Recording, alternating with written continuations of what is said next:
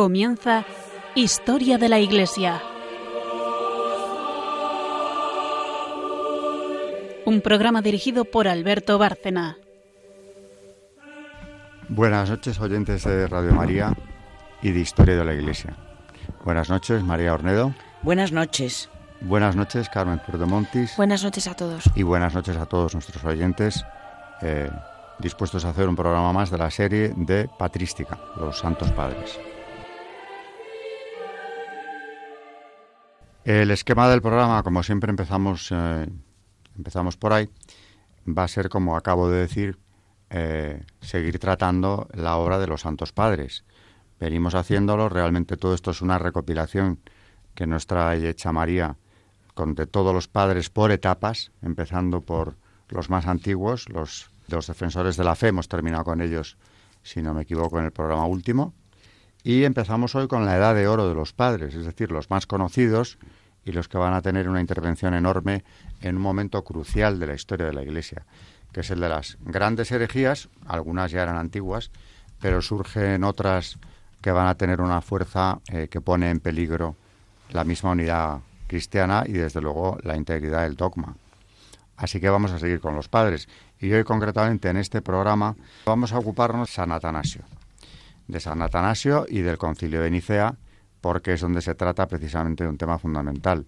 ¿Quién es Cristo?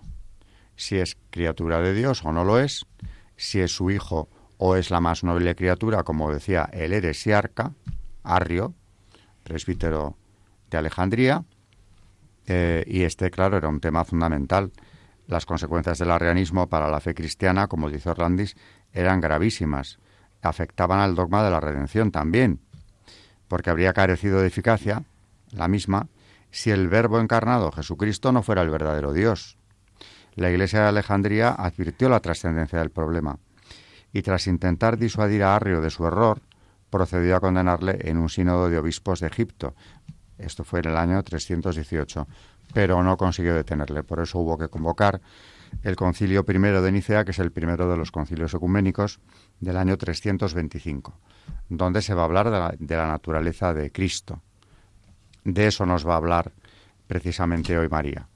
Luego ya, aparte de la figura de San Atanasio y su intervención frente a la herejía, que era crucial eh, en ese momento, pues Carmen nos traerá su biografía. En el apartado del santo de hoy es la biografía de San Atanasio.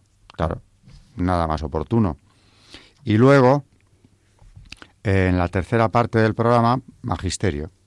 María nos ha traído textos de San Atanasio y también una encíclica que, como dice ella, se le ha venido encima, de Benedicto XVI, como si el Espíritu Santo se lo hubiera puesto delante, que yo creo que es lo que ha pasado esta tarde. Dios es amor, donde tiene relación directa con eh, lo que nos va a traer del propio Padre de la Iglesia, San Atanasio.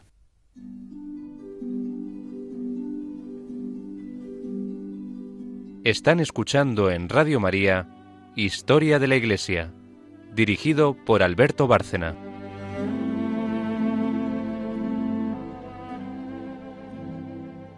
Bueno, para ponerlo en contexto, como decía, o vuelvo a decir ahora, eh, pongámonos en situación. La Iglesia vive el enorme problema de la herejía arriana, según la cual, bueno, había distintas corrientes, un subordinacionismo radical que inspiraba las enseñanzas del presbítero de Alejandría, Arrio, que no sólo hacía al Hijo inferior al Padre, sino que negaba incluso su naturaleza divina. La unidad absoluta de Dios proclamada por Arrio llevaba a considerar al Verbo tan solo como la más noble de las criaturas, no hijo natural, sino adoptivo de Dios, al que de modo impropio era lícito llamar también Dios. En eso estábamos, es decir, la gravedad del problema en estos primeros siglos era tal que se convoca el concilio, concilio primero de Nicea, donde se define el credo eh, que seguimos profesando, aunque luego a este se añadirá eh, lo de Constantinopla también. bueno, ese es el contexto, un enfrentamiento dentro de la Iglesia, un enfrentamiento muy grave que hace venir de Córdoba nada menos que a nuestro Osio, el famoso Osio de Córdoba, que asiste al concilio de Nicea y va a tener en él una participación muy destacada eh, y claro, como arma que Dios va a utilizar, o instrumento desde luego importantísimo para defender la integridad del dogma católico de la Santísima Trinidad, dejando en su lugar exacto al, al Verbo encarnado, es San Atanasio. Así que de él nos va a empezar a hablar María y luego de su, de su legado que forma parte fundamental de la patrística. Hay un texto precisamente que es la carta primera a Serapión 2830 referente a la unidad de la Santa Trinidad. Y dice así, es cosa muy útil investigar la antigua tradición, la doctrina y la fe de la Iglesia Católica, aquella que el Señor nos ha enseñado, la que los apóstoles han predicado y los padres han conservado. En ella tiene su fundamento la Iglesia, y si alguno se aleja de esa doctrina, de ninguna manera podrá ser ni llamarse cristiano. Nuestra fe es esta, la Trinidad santa y perfecta que se distingue en el Padre y en el Hijo y en el Espíritu Santo, no tiene nada extraño a sí misma ni añadido de fuera, ni está constituida por el Creador y las criaturas, sino que es toda ella potencia creadora y fuerza operativa. Una sola es su naturaleza, idéntica a sí misma. Uno solo el principio activo. Una sola la operación. En efecto, el Padre realiza todas las cosas por el Verbo en el Espíritu Santo. De este modo se conserva intacta la unidad de la Santa Trinidad. Por eso, en la Iglesia se predica un solo Dios, que está por encima de todas las cosas, que actúa por medio de todo y está en todas las cosas. Efesios 4:6. Está por encima de todas las cosas ciertamente como Padre, principio y origen. Actúa a través de todo, sin duda, por medio del Verbo. Obra, en fin, en todas las cosas en el Espíritu Santo.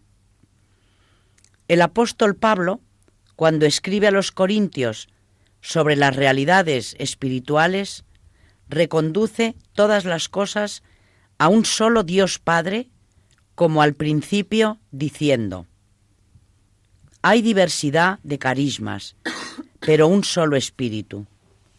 Hay diversidad de ministerios, pero un solo Señor. Hay diversidad de operaciones, pero uno solo es Dios que obra todo en todos. 1 Corintios 12, del 4 al 6. En efecto, aquellas cosas que el Espíritu distribuye a cada uno provienen del Padre por medio del Verbo, pues verdaderamente todo lo que es del Padre es también del Hijo. De ahí que todas las cosas que el Hijo concede en el Espíritu son verdaderos dones del Padre. Igualmente, cuando el Espíritu está en nosotros, también en nosotros está el verbo de quien lo recibimos, y en el verbo está también el Padre. De este modo se realiza lo que está dicho. Vendremos, yo y el Padre, y pondremos en él nuestra morada. Juan 14, 23.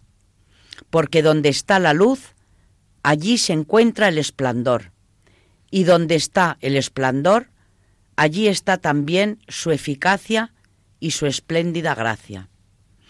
Lo mismo enseña San Pablo en la segunda epístola a los Corintios, con estas palabras.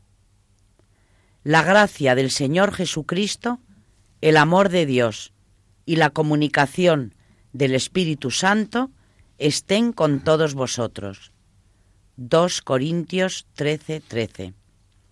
La gracia, en efecto, que es don de la Trinidad, es concedida por el Padre, por medio del Hijo, en el Espíritu Santo.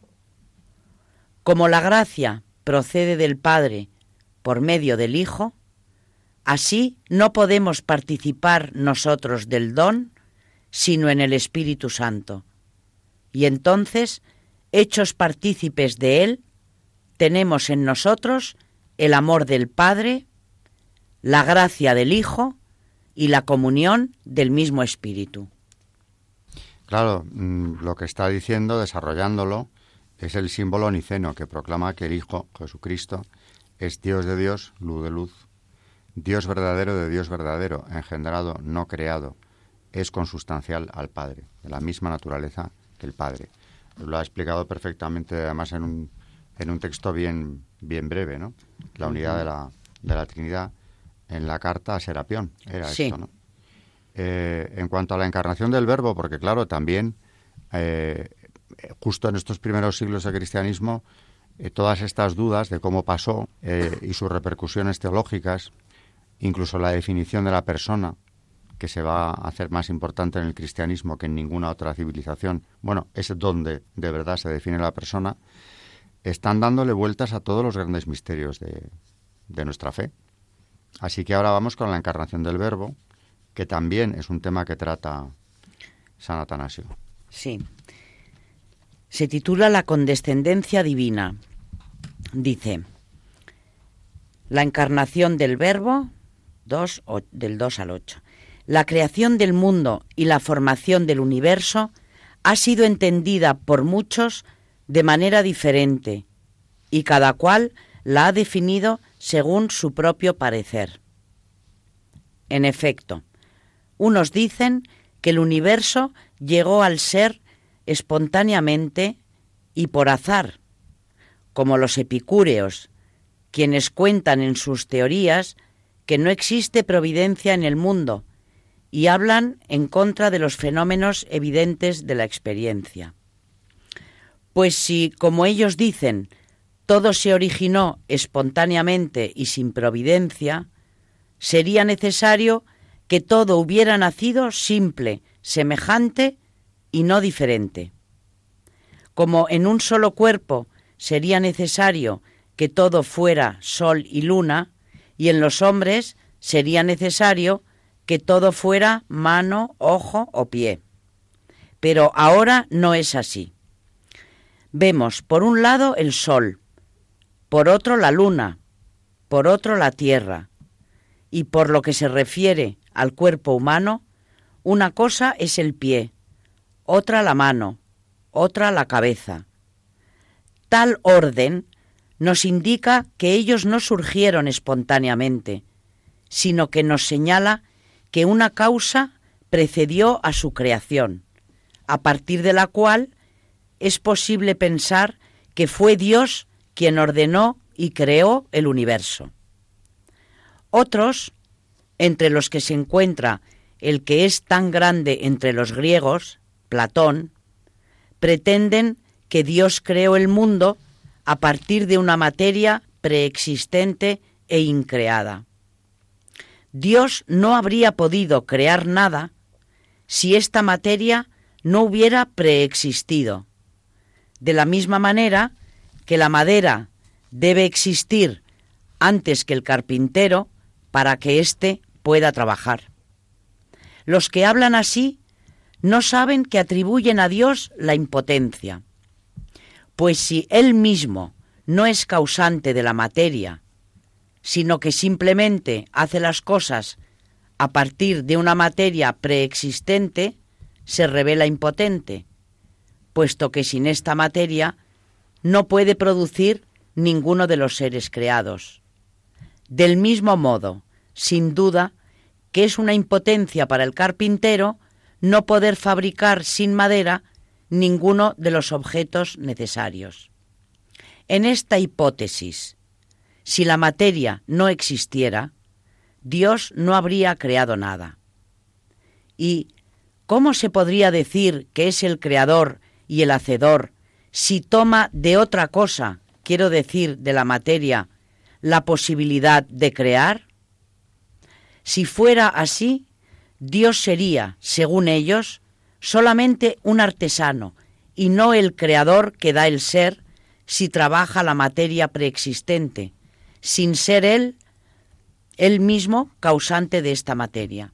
En una palabra, no se puede decir que es creador si no crea la materia de la cual vienen las criaturas. Los herejes imaginan un creador del universo distinto del Padre de nuestro Señor Jesucristo. Y al decir esto, dan prueba de una extrema ceguera. Pues cuando el Señor dice a los judíos, ¿no habéis leído que el Creador desde el principio los hizo varón y hembra? Añade, por esto el hombre abandonará a su padre y a su madre y se unirá a su mujer, y serán los dos una sola carne. Y cuando a continuación se refiere al Creador, diciendo, lo que Dios ha unido, que no lo separe el hombre. Mateo 19, 4, 6. ¿Cómo suponer una creación extraña al Padre? Si, según Juan, que encierra todo en una sola palabra, todo ha sido hecho por Él y sin Él nada ha sido hecho, que lo encontramos en Juan 1, 3. ¿Cómo podría existir un creador distinto del Padre de Cristo?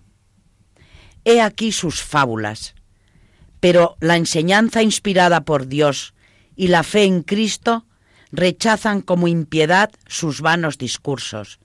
Los seres no han nacido espontáneamente a causa de la falta de providencia, ni a partir de una materia preexistente a causa de la impotencia de Dios, sino que Dios, mediante su verbo, a partir de la nada, ha creado y traído al ser todo el universo que antes no existía en absoluto.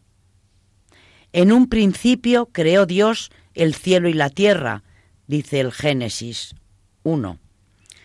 Es lo que Pablo indica cuando dice, por la fe conocemos que los mundos han sido formados por la palabra de Dios, de suerte que lo que vemos no ha sido hecho a partir de cosas visibles, Hebreos 11:3. Pues Dios es bueno, o mejor aún, es la fuente de toda bondad. Y lo que es bueno no sabría tener envidia por nada. Por tanto, no envidiando la existencia de ninguna cosa, creó todos los seres de la nada, mediante nuestro Señor Jesucristo, su propio Verbo. Entre estos seres de todos los que existían sobre la tierra, tuvo especial piedad del género humano, y viéndolo incapaz, según la ley de su propia naturaleza, de subsistir siempre, le concedió una gracia añadida. No se contentó con crear a los hombres, como había hecho con todos los animales irracionales que hay sobre la tierra, sino que los creó a su imagen, haciéndolos partícipes del poder de su propio verbo. Así, como si tuvieran una sombra del verbo, y convertidos ellos mismos en racionales, los hombres podrían permanecer en la felicidad, viviendo en el paraíso la verdadera vida, que es realmente la de los santos. Sabiendo además que la voluntad libre del hombre podría inclinarse en uno u otro sentido, les tomó la delantera y fortaleció la gracia que les había dado con la imposición de una ley y un lugar determinado. Los introdujo, en efecto, en el paraíso y les dio una ley, de modo que si ellos guardaban la gracia y permanecían en la virtud, tendrían en el paraíso una vida sin tristeza, dolor ni preocupación, además de la promesa de inmortalidad en los cielos. Pero si transgredían esta ley y dándole la espalda, se convertían a la maldad, que supieran que les esperaba la corrupción de la muerte, según su naturaleza, y que no vivirían ya en el paraíso, sino que en el futuro morirían fuera de él y permanecerían en la muerte y en la corrupción. Es lo que la Divina Escritura pronostica hablando por boca de Dios. Comerás de todo árbol que hay en el paraíso, pero no comáis del árbol del conocimiento del bien y del mal. El día que comáis de él, moriréis de muerte. Génesis 2, 16, 17. Este moriréis de muerte no quiere decir solamente moriréis, sino permaneceréis en la corrupción de la muerte. Bueno, documento interesantísimo porque aparte de la encarnación del verbo nos está contando el Génesis, la creación del, del hombre. Y está tocando un punto esencial que yo siempre a mis alumnos les, recalco que sin eso no aprueban, que es precisamente la creencia eh, hoy muy en boga, incluso entre católicos, de que tenemos la autonomía moral. O sea, establecemos el bien y el mal y nosotros decimos, y se oye mucho, para mí no está bien, o para mí esto está bien, o no está mal. Bueno, como que para ti, para ti, mm, o sea, ¿quién eres tú? ¿O quién soy yo para decir lo que está bien y lo que está mal? Naturalmente estamos entrando en cuestiones supuestamente de matiz, pero no tanto. Estamos entrando en cuestiones de una importancia enorme. El bien y el mal están establecidos por Dios, que es lo que quiere decir, o lo que nos explica San Atanasio al hablar del árbol, de la ciencia del bien y del mal, y nosotros no podemos cambiar eso. Podemos, porque somos libres y racionales, gracias a ser imagen suya, elegir, somos libres, entre el bien y el mal, pero no establecerlo. De ahí que nuestras obras sean meritorias o nos condenen. Son eficaces para la salvación si son buenas, acordes al bien que Dios ha establecido, o son malas si lo que hacemos es ir contra ese bien creado por Él, pero no establecemos nada. Sea, no podemos cambiar eso a, nuestro libre arbitrio, que es lo que hoy se lleva, ¿no? Y claro, estaba pensando mientras lo oía, eh, el haber superado eh, como se dice ahora, ya nuestra etapa de cristiandad, se habla mucho de la eh, época post-cristiana, de la Europa post-cristiana, como si eso ya hubiera pasado a la historia. El otro día el profesor Rodríguez de la Peña del CEU nos dio una conferencia en una jornada que tuvimos interesantísima sobre bioética, no, doctrina de la Iglesia. Y en doctrina de la Iglesia lo que hablaba precisamente es del enorme cambio que trajo el cristianismo porque antes eh, sacrificaban niños, los mataban tranquilamente, era un derecho del padre. Y hemos vuelto a eso. ¿Por qué? Pues porque el árbol de la ciencia del bien y del mal, quienes han establecido y están estableciendo este tipo de leyes, lo han tomado al asalto. O sea, para nosotros no está mal matar al niño incluso ya nacido o a punto de nacer. Claro, y si, se, si no se respeta la ley natural, si se considera que eso no existe, estamos volviendo a los tiempos precristianos. Yo también creo que mm, lo que estamos viendo hoy en día es muy fuerte. Yo pienso con esto del aborto que no sabemos en realidad el poco valor que le estamos dando al, al hombre y el gran valor que Dios le da al hombre, que Dios se enamora del hombre, le hace a su imagen y semejanza divinizándolo. Y nosotros nos ponemos a la altura de un animal. ¿Qué pasa? Yo digo, en el eh, es verdad que el hombre con su vulnerabilidad y que Dios ya sabía lo que había creado, le dice, no comas de, del árbol, nada más que de este árbol no puedes comer. El otro día, en una conferencia del padre Patricio Navascués de Patrística, que es maravilloso, nos decía que, que la única, el único motivo por el que, según los santos padres, decían que no podía el hombre comer de este árbol era porque el hombre no estaba preparado todavía, era niño. Y entonces que cuando ya estuviera preparado para, para ser Dios, para ser divinizado por Dios, era más tarde. Entonces, ¿qué, le pasa al hombre que quiere asemejarse a Dios? Es lo, lo que estamos viendo hoy. Estas leyes que están dando que yo no puedo entender, ¿no? Que se puede elegir el sexo. Porque todo menos admitir que Dios, aquí lo dice San Atanasio claramente, ¿no? Les hizo, bueno, que viene, eh, viene en, el, en las escrituras, les hizo hombre y mujer en el Génesis. Hombre y mujer los, creó. Dios nos ha hecho hombre y mujer. No tenemos que elegir nada. En el endiosamiento tan bestial que estamos asistiendo, dicen que el hombre nace género, pero ¿qué es esta incongruencia? Y que pues podemos elegir. lo que quieren ellos, es decir, el árbol han hecho con él lo que les parece. Porque quieren ser dioses.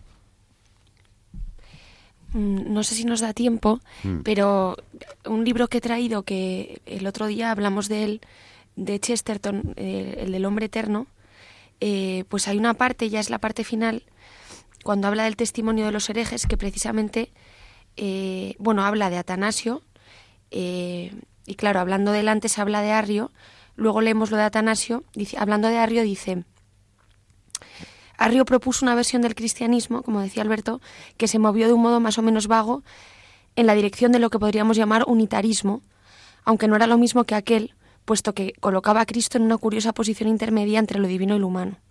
El hecho es que esto a mucha gente le parecía más razonable y menos fanático, y entre estos se encontraba mucha gente de clase educada como una especie de reacción ante el primer impulso de la conversión. Los arrianos eran una especie de moderados y modernistas y la sensación general era la de que después de las primeras disputas, esta venía a ser la forma final de religión racional sobre la que podría sentarse la civilización. Bueno, aquí está hablando precisamente de que, que ya lo, trajimos el, último día, que precisamente pues que al final lo que se asienta es, es, el, es el catolicismo ¿no? en el imperio romano y el, y el que el arrianismo podría haber sido algo como mucho más eh, ¿no? Más, más aceptado, más, más, moderado. Más tolerante. Más tolerante, exactamente. Fue aceptada por el mismo César y se convirtió en la ortodoxa oficial. Los generales y príncipes militares surgidos de las nuevas fuerzas bárbaras del norte la apoyaron con firmeza. Pero lo que resultó es aún más importante. Así como un hombre moderno podría pasar del unitarismo al más completo agnosticismo, el más grande de los emperadores arrianos acabó por despojarse de la última y más leve apariencia de cristianismo. Abandonó para siempre a Arrio y se volvió hacia Apolo. Era un César de Césares, un soldado, un erudito. Se figuraba que a una señal suya el sol volvería a salir. Los oráculos comenzaron a hablar como los pájaros cuando empiezan a cantar el, amanecer.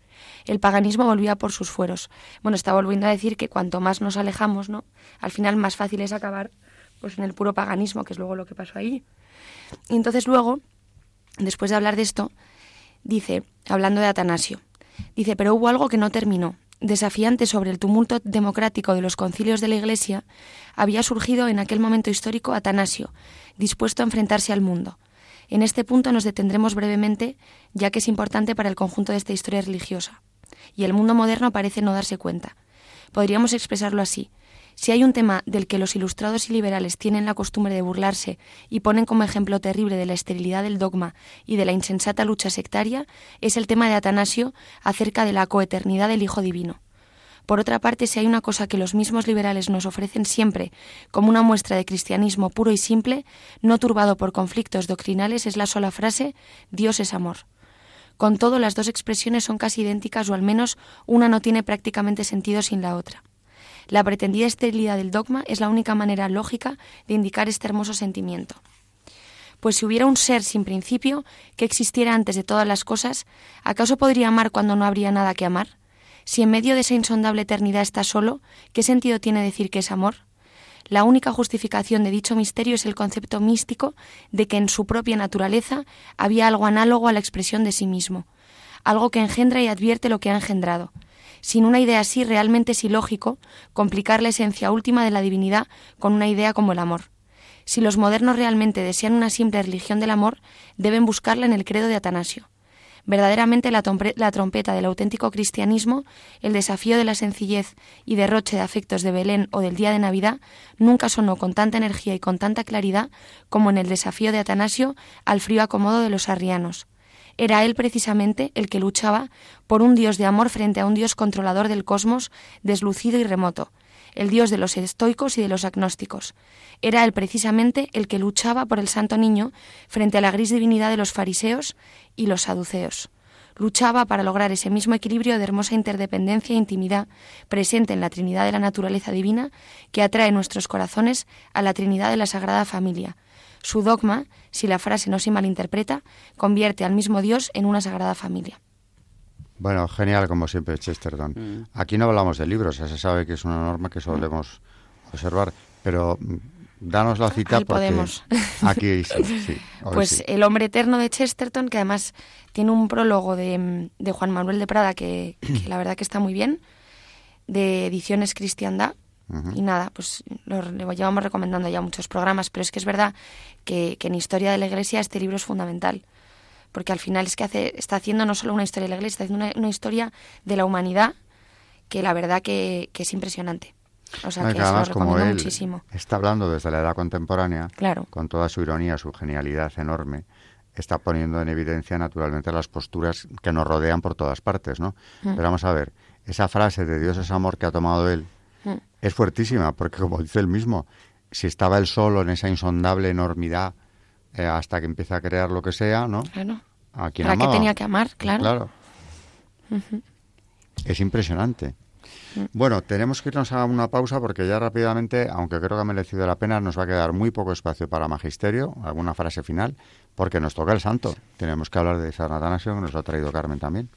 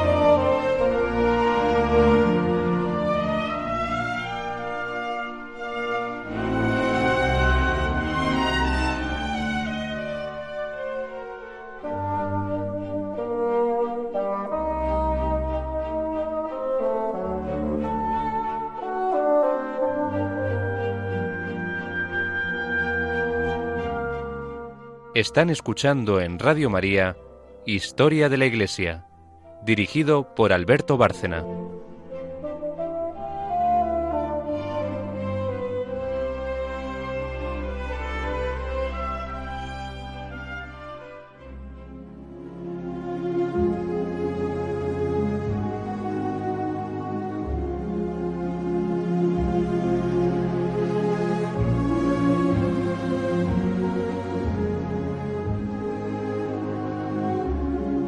Santos en la historia de la Iglesia.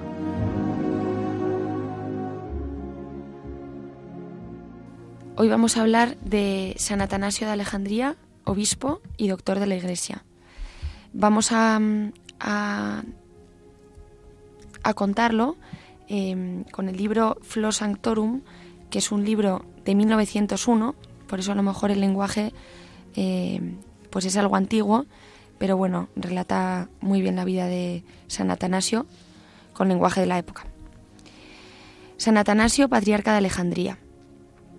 El valeroso defensor de la fe católica San Atanasio nació de nobles padres en Alejandría, para ser, para ser una de las más brillantes lumbreras del orbe cristiano.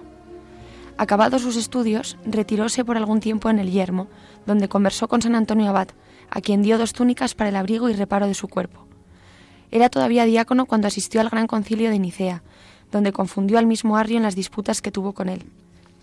Y habiendo fallecido cinco meses después del concilio San Alejandro, obispo de Alejandría, fue elegido Atanasio por común consentimiento de todo el pueblo.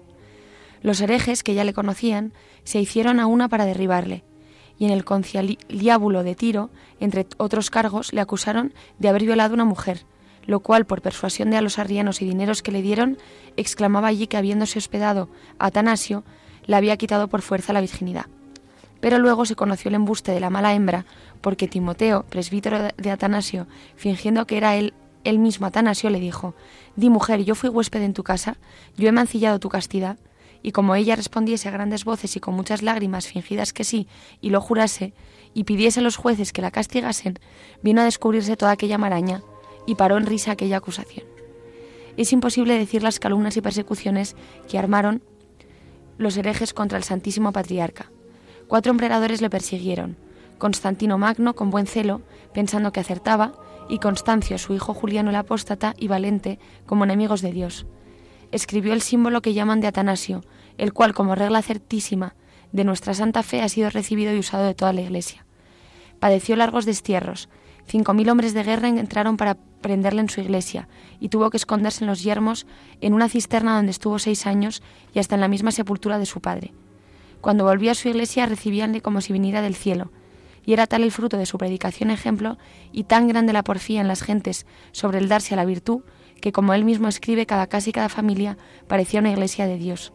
Así ilustró y defendió la fe cristiana durante medio siglo, y acabó su vida en santa vejez hasta que el Señor fue servido de llevarle para sí y darle el galardón de sus largos trabajos. En la vida de este santo se ve la firmeza que el verdadero católico debe tener en todo lo que toca la pureza y entereza de nuestra santa religión.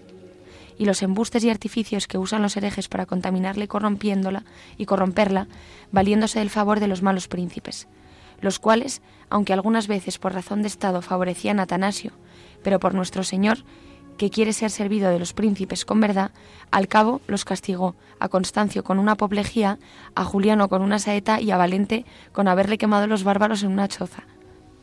Pero San Atanasio quedó triunfador de estos infelices tiranos y de todos los herejes que con tan porfiada rabia y crueldad le persiguieron. Seamos pues como ese gloriosísimo doctor fieles a Dios y a su santa Iglesia, y el Señor nos esforzará de manera que toda la potencia de nuestros enemigos no podrá prevalecer contra nosotros. La oración dice, rogamos, Señor, que oigas benigno las súplicas que te hacemos en la solemne fiesta de tu bienaventurado confesor y pontífice Atanasio, y que por los méritos de aquel que te sirvió con tanta fidelidad, nos libres de nuestros pecados. Por Jesucristo nuestro Señor. Amén.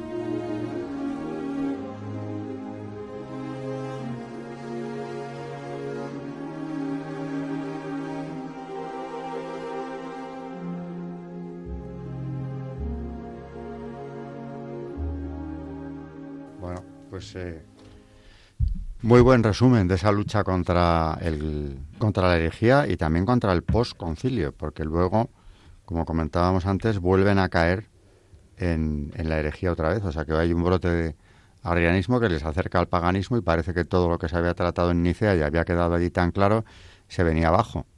O sea que esto también nos tiene que dar esperanza, porque cuando parece que todo está perdido habiendo puesto todos los medios para que se resuelva la situación, mm, otra vez viene la oscuridad que vino y fue muy fuerte.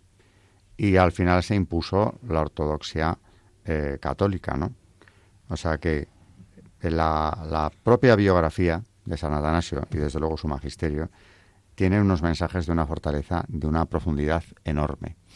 Mm, María en magisterio, que vamos a hacerlo ya directamente eh, a continuación, nos trae eh, un texto mucho más reciente que todo esto, ¿no? Pero directamente relacionado con lo que hemos estado tocando. Hacemos una pausa de dos minutos y lo vemos.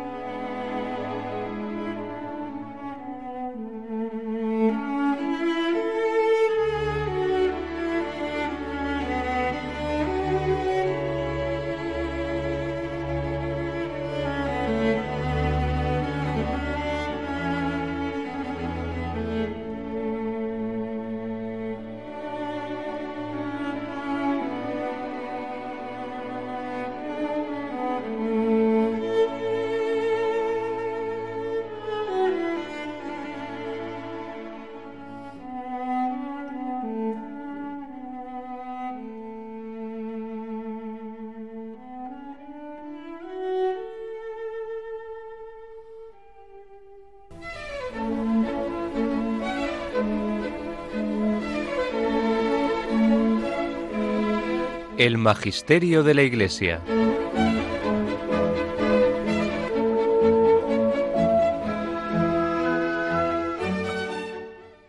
En la encíclica Dios es amor de Benedicto XVI, en su segunda parte, referente a la caridad, mm, su primera parte dice, la caridad de la Iglesia como manifestación del amor trinitario. Punto 19. Ves la Trinidad, si ves el amor, escribió San Agustín. En las reflexiones precedentes hemos podido fijar nuestra mirada sobre el traspasado. Juan 19:37, Zacarías 12:10. Reconociendo el designio del Padre, que movido por el amor, Juan 3:16, ha enviado el Hijo unigénito al mundo para redimir al hombre. Al morir en la cruz, como narra el evangelista, Jesús entregó el Espíritu. Juan 19:30 preludio del don del Espíritu Santo que otorgaría después de su resurrección. Juan 20, 22. Se cumpliría así la promesa de los torrentes de agua viva que por la efusión del Espíritu manarían de las entrañas de los creyentes. Juan 7, 38, 39. En efecto, el Espíritu es esa potencia interior que armoniza su corazón con el corazón de Cristo y los mueve a amar a los hermanos como Él los ha amado, cuando se ha puesto a lavar los pies de sus discípulos. Juan 13, del 1 al 13. Y sobre todo cuando ha entregado su vida por todos. Juan 13, 1 y 15, 13. El Espíritu es también la fuerza que transforma el corazón de la comunidad eclesial para que sea en el mundo testigo del amor del Padre, que quiere hacer de la humanidad en su Hijo una sola familia. Toda la actividad de la Iglesia es una expresión de un amor que busca el bien integral del ser humano. Busca su evangelización mediante la palabra y los sacramentos, empresa tantas veces heroica en su realización histórica y busca su promoción en los diversos ámbitos de la actividad humana. Por tanto, el amor es el servicio que presta la Iglesia para atender constantemente los sufrimientos y las necesidades, incluso materiales, de los hombres. En este aspecto, este servicio de la caridad, al que deseo referirme, en esta parte de la encíclica. Así que desarrolla claramente que el amor trinitario es el amor mismo que la Iglesia tiene a los hombres. La verdad que es una preciosidad este texto. Hombre, es que la imagen de, de la Iglesia como esposa de Cristo, que vuelve a ser una imagen de amor, que también es una imagen que tenemos que tener en cuenta los casados y los que no lo estén también, ¿no? De qué dignidad tiene la unión conyugal como que para expresarla nos remitimos a esa imagen del, matrimonio, de la unión matrimonial entre Cristo y su Iglesia. Así que hoy todo gira en este programa, desde luego, en torno al amor. Está claro que desde el principio el amor trinitario, el amor de Dios que nos crea a su imagen y semejanza, y acabamos hablando de amor en una encíclica que lo lleva ya en el nombre, ¿no? O sea que ha estado, desde luego, todo muy relacionado como si San Atanasio nos hubiese dirigido eh, en el programa de hoy. Yo creo que en el próximo programa es cuando traeremos a, a Santo Tomás de Aquino en su suma teológica que tan maravillosamente habla de, de la Santísima Trinidad como amor. Muy bien, pues eh, quedan invitados todos a venir a escucharnos el próximo programa también, donde seguiremos hablando de padres de la Iglesia y concretamente de esta época de esplendor, eh, la edad de oro de los padres, los siglos cuarto y quinto.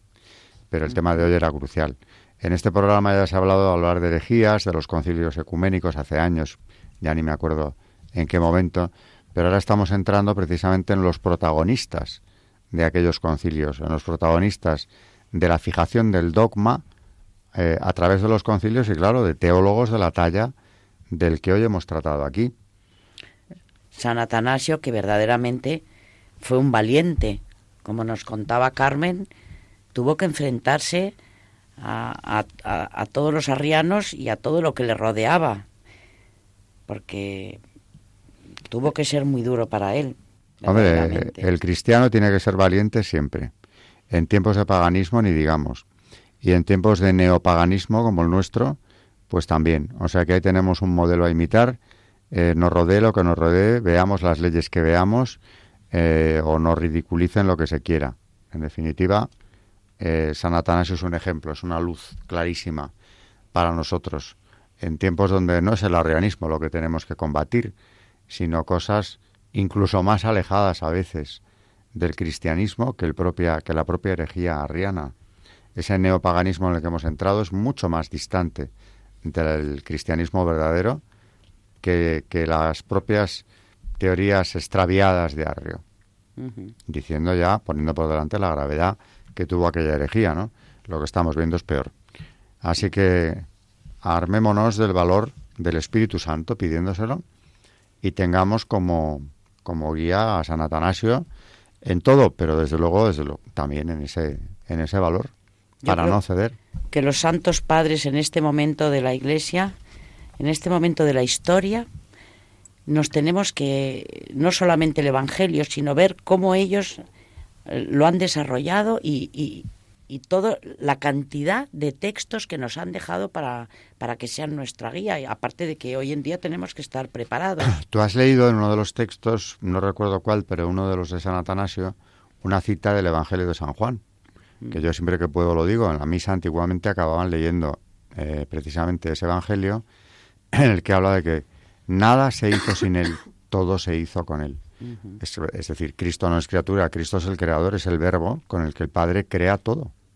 De manera que eso, para que no se nos olvidara y entendiendo con buen criterio durante siglos la Iglesia que debíamos de recordarlo, o, por lo menos de que eso no se nos olvidara o que lo aprendieran muchos que no, que no tenían claro ese concepto, ¿no? Eh, no estaba nada mal terminar la misa con esa con ese evangelio independientemente del que tocara leer ese día, ¿no? Pero eso se proclamaba al final. Y yo lo recuerdo vagamente.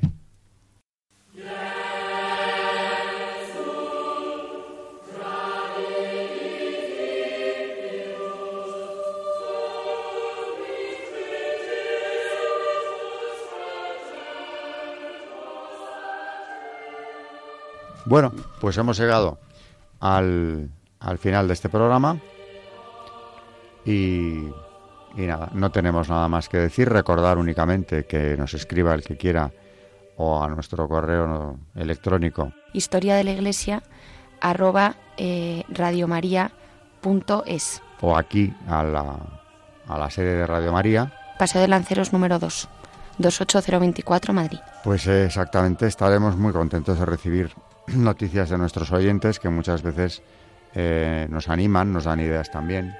Así que bienvenidas son siempre. Buenas noches, María Ornedo, y muchas gracias. Buenas noches y gracias. Y buenas noches, Carmen Montis. Muchas gracias también. Buenas, eh, buenas noches y gracias. Eh, muy buena idea haber vuelto a traer a Chesterton hoy. Mm. Buenas noches a todos nuestros oyentes de Radio María y de Historia de la Iglesia.